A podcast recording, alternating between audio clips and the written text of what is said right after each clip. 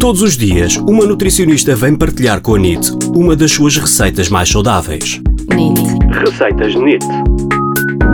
Hoje com a nutricionista Catarina Faria. Olá, hoje vou partilhar com vocês uma receita de baba de camelo proteica e que pode ser consumida, por exemplo, ao lanche. Para a prepararem, vão precisar apenas de três ingredientes. O primeiro é o pudim proteico sabor a caramelo da marca Herman, que podem encontrar na Auchan, no Continente ou no Pingo Doce. 50 gramas de claras e amêndoa laminada. Começar por bater as claras em castelo. Dispor o pudim numa taça grande e envolver com as claras.